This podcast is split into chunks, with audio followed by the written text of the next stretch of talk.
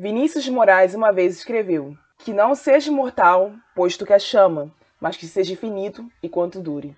Ela, natural do Rio de Janeiro, é reconhecida por escrever romances como Meu Futuro Presidente, Deserto e Garotos de Todos os Dias, mas ainda assim consegue ser uma autora tão plural ao ponto de escrever sobre fadas e alienígenas. Hoje eu vou conversar com a Letícia Black sobre o livro dela de ficção científica Terra e Céu e sobre outras coisas. Eu sou a Rai e você está ouvindo Sobre Escrita.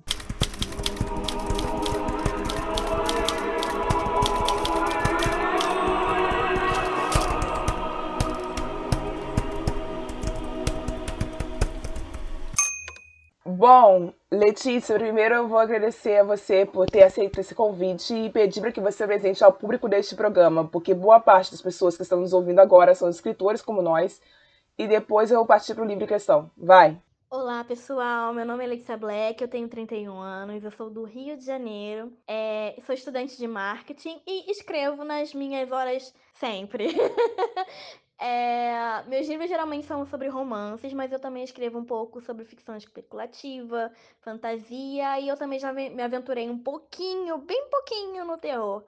É, hoje eu comecei a escrever muito cedo, muito novinha, e hoje eu já tô com quase 30 livros é, autopublicados, independentes, alguns por editoras, a gente tá sempre tentando. É, mas a maioria é independente mesmo, a gente faz trabalho de formiguinha. E a meta é chegar ao mesmo número de livros que a minha idade. Então, um dia a gente se alcança. Bom, agora eu quero te elogiar pela reviravolta dessa duologia, mas eu não vou dar spoiler sobre isso, porque eu sei que uma galera vai querer, querer ler ainda. Então eu vou pedir para que você tente me contar sem spoilers de onde veio a ideia para essa mudança de posição do personagem Henrique na trama de vítima para mandatário. Eu não sei como é que eu conto isso, como eu te explico isso sem dar spoiler. Eu já sou muito difícil, porque eu sou uma metralhadora de spoiler. Eu gosto de receber spoiler, tá? Dependendo do spoiler. Mas eu gosto. Então, eu, às vezes eu não tenho limite. Eu espero que eu não dê nada muito absurdo. A gente tenta, a gente sempre se esforça. A gente tá sempre trabalhando isso dentro da gente. Mas vamos lá. a minha ideia original já era já era contar é, essa trajetória pro Henrique. Então, quando, quando eu pego ele logo no, no começo da história, né? Porque ele já não existe na trama entre os personagens no começo da história, porque ele já foi vitimado. É, então, quando a gente retira ele do, do, como objeto de desejo da protagonista, da Lívia, é, eu já, já sabia o que, que ele estava fazendo e como é que ele iria, como é que ele iria desenvolver para retornar, né? E o próprio fato dele retornar já é um spoiler, mas é pequenininho. Mas como ele é objeto de dese... ele é objeto de desejo da personagem, a gente já quando quando quando tá lendo, a gente sabe que em algum momento isso vai acontecer de alguma maneira. Então, não é um spoiler tão grande. mas já sabia o que queria fazer, como é que ele ia retornar, então é, não, foi, não foi exatamente uma, uma decisão ou uma ideia. É, essa já era a história e ela veio para mim, acho que foi num sonho. E eu, às vezes, eu acordo e não desperto e fico, continuo o sonho na minha cabeça. Então, quando continuava o sonho na minha cabeça, é que em algum momento se encaixou ali e foi, foi para rolo. é isso aí. Bom de ouvir isso. A evolução da Lívia para mim foi uma das coisas mais divertidas do seu livro e vai ser um dos pontos principais da minha resenha que em breve vai estar no ar no domingo. Então eu queria te perguntar se você chegou a se inspirar na história de outras mulheres para construir esse caminho que essa personagem principal tomou. Não exatamente. Ela, para mim, ela foi uma protagonista um pouco difícil de escrever, é, porque eu, sinceramente, como como pessoa, eu não me não simpatizaria com ela ela é uma personagem muito diferente de mim, ela é muito fechada, ela é muito bruta, ela é muito rígida. Eu até sou um pouquinho rígida e bruta também, mas eu sou muito aberta. Então ela é muito fechada, ela é meio mal-humorada, ela é muito desconfiada. E, e essas questões dela, então, elas, elas me afastavam muito. É, então foi até um pouco difícil para eu poder é, me identificar com ela e sentar e escrever. É, para dar andamento da história. É uma história que não é muito longa, a duologia não é longa. E eu demorei muito tempo para escrever porque eu tinha os meus problemas com a Lívia. Então, é, não me lembro de ter me inspirado em ninguém. Eu acho que ela tem um pouquinho, uma pitada ali de Katniss, né, de Jogos Vorazes. É, porque quando eu tive a ideia, eu estava muito obcecada por Jogos Vorazes. Então, eu acho que ela tem uma pitadinha ali acho que no temperamento dela, de Jogos Vorazes, da, da Katniss, né? Mas não, não, não, não consigo lembrar de ninguém no meu, na minha gama de pessoas que pareça com ela, que eu possa ter me inspirado. Até porque é, ela, como eu falei, ela não é uma personagem que eu me identifico muito. E eu acho que também não é uma pessoa que eu teria facilidade de ter amizade justamente por conta dessa dessa, desse, dessa problemática dela de, em comparação a mim. É, a evolução dela foi muito natural. Eu gosto muito de trabalhar justamente a evolução dos personagens. Eu acho que é um ponto importante a gente mostrar que o personagem ele cresceu, mesmo que um tantinho ou um montão. É muito bom a gente poder mostrar isso, a evolução do personagem. E a evolução da Lívia ela foi super natural para mim.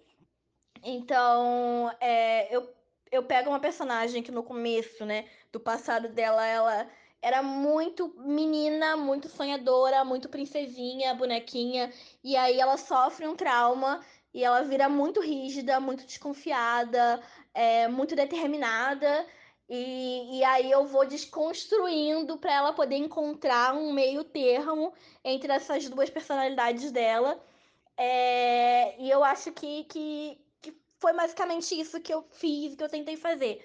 Mas não acho que eu tenha me inspirado em ninguém, não. Sobre o cenário do que esse livro se passa, eu notei que as descrições do ambiente mudam muito e, além de afetar os personagens, afetam os leitores emocionalmente, às vezes até mesmo antes de apresentar um problema. Essa construção foi difícil de fazer? Não acho que tenha sido uma coisa que eu fiz é, de forma intencional. É, eu não sou uma pessoa muito de descrever ambientes.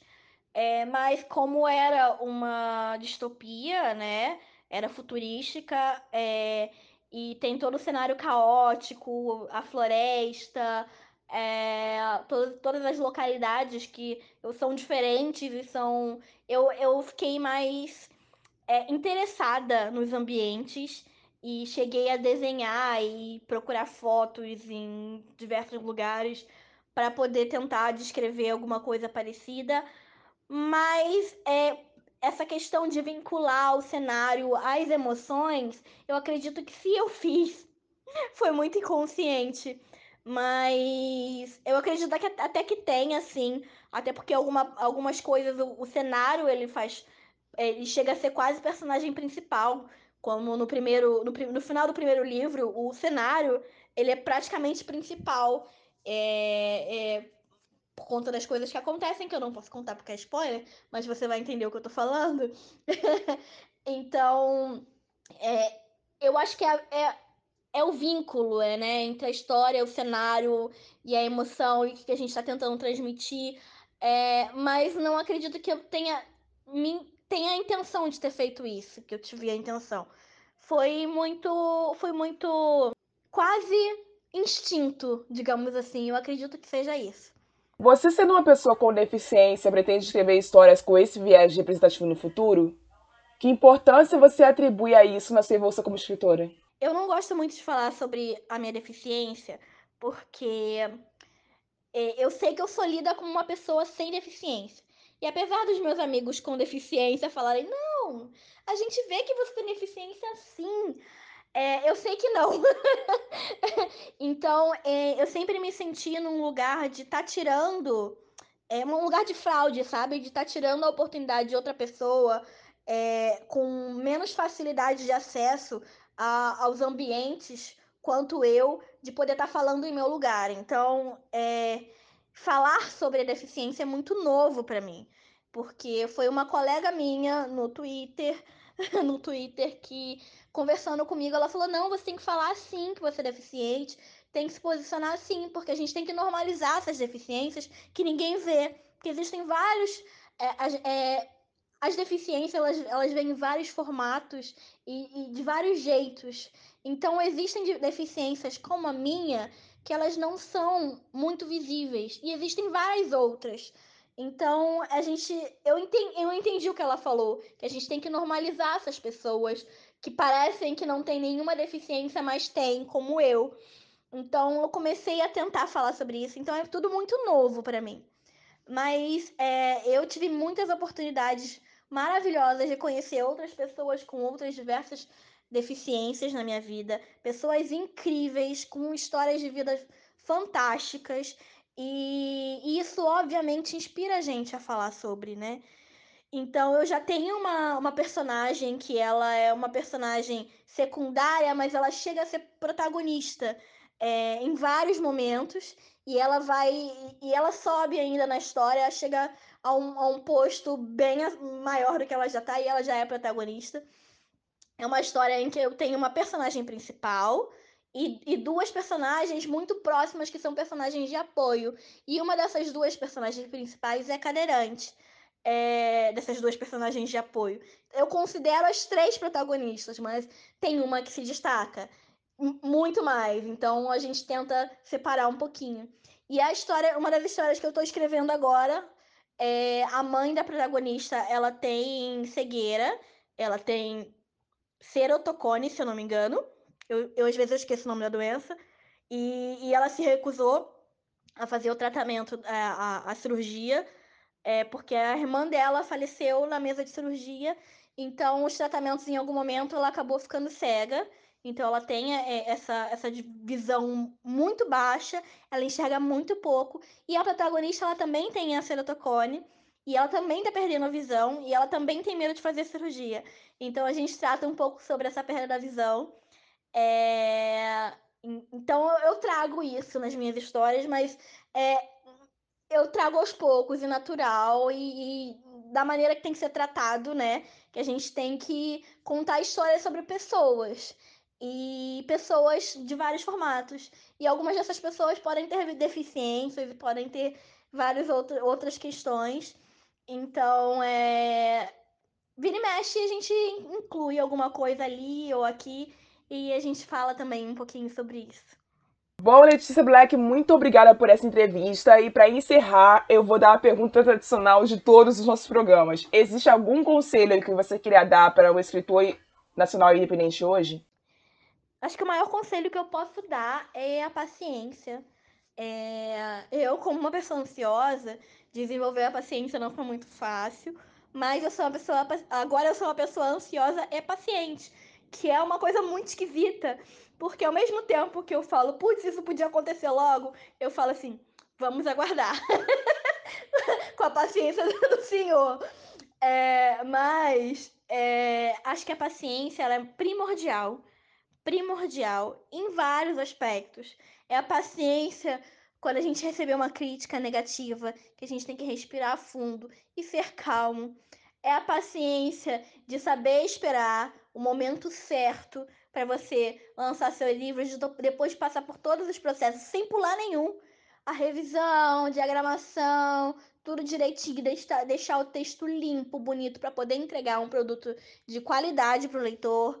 Eu, às vezes, eu pulo alguns processos, mas a gente a gente tenta, sabe? Não pular. a gente tenta. Mas é, a paciência, ela precisa ser mais praticada. A, a paciência de é, saber o que você precisa fazer e estudar e se melhorar para você poder entregar um produto bom, você poder fazer a divulgação desse produto e aguardar o resultado, sabe? E não só você entregar na mão dos editores e aguardar a resposta, mas você sabia aguardar os resultados, aguardar o momento em que você vai receber o retorno dessas críticas, sejam positivas ou negativas, dos seus leitores. É, então eu acho que praticar a paciência é muito bom. É, se você não é muito paciente, existem meditações para isso. Eu fiz e eu melhorei. então, é, eu acho que de todos os conselhos que a gente pode dar, acho que aprender a, a ser paciente é um dos melhores. Então, eu acho que é isso. Bom, eu como uma pessoa que tem ansiedade e faz tratamento por conta disso, eu posso dizer que realmente é muito difícil conseguir ter paciência para esperar o retorno, o reconhecimento dos seus leitores quando você é uma pessoa ansiosa. Então, muito obrigada por esse conselho. Eu precisava muito ouvir isso. Eu sei que tem muita gente do outro lado que vai nos ouvir agora que precisa muito ouvir isso também. Então, encerrando, pessoal, eu queria avisar vocês que essa foi uma entrevista gravada em polos diferentes, por isso vocês podem ouvir alguns ruídos ao fundo da minha voz ou da voz da Letícia. Por favor, nos perdoem o transtorno. Até a próxima e tchau! O quote que eu escolhi, diferente de muitos que eu já usei nesse programa, não foi uma frase de efeito, mas sim foi a cena que mais me impactou no livro. Então vambora. Letícia Black uma vez escreveu: a garota olhou para Lívia com toda a intensidade do mundo que ela ainda poderia ter e pediu: Me mate! Ela sussurrou, fraca. Por favor. Prática como sempre, Lívia tirou a faca do cinto e levou até o peito da garota, que apertou com os olhos e com um sorriso no rosto. Apesar daquilo ter sido pedido, Lívia não consegue fincar a faca, não consegue se mexer. A garota tossiu e mais um montante de sangue saiu de sua boca. Seu peito subiu com a respiração falhada de Lívia e levantou a faca por um momento, parecendo tomar força para afundá-la, mas sua mão apenas continuou no ar trêmula. Por favor, a garota sussurrou mais uma vez. Por favor, por favor. A mão de Lívia continuava no ar, tremendo mais do que quando ela livara o primeiro susto com as naves extraterrestres. E ela se viu ali, prestes a tirar uma vida, embora a garota estivesse me pedindo ela não tinha certeza que seria capaz. Eu sou a Rai e vocês acabaram de ouvir o Sobre Escrita.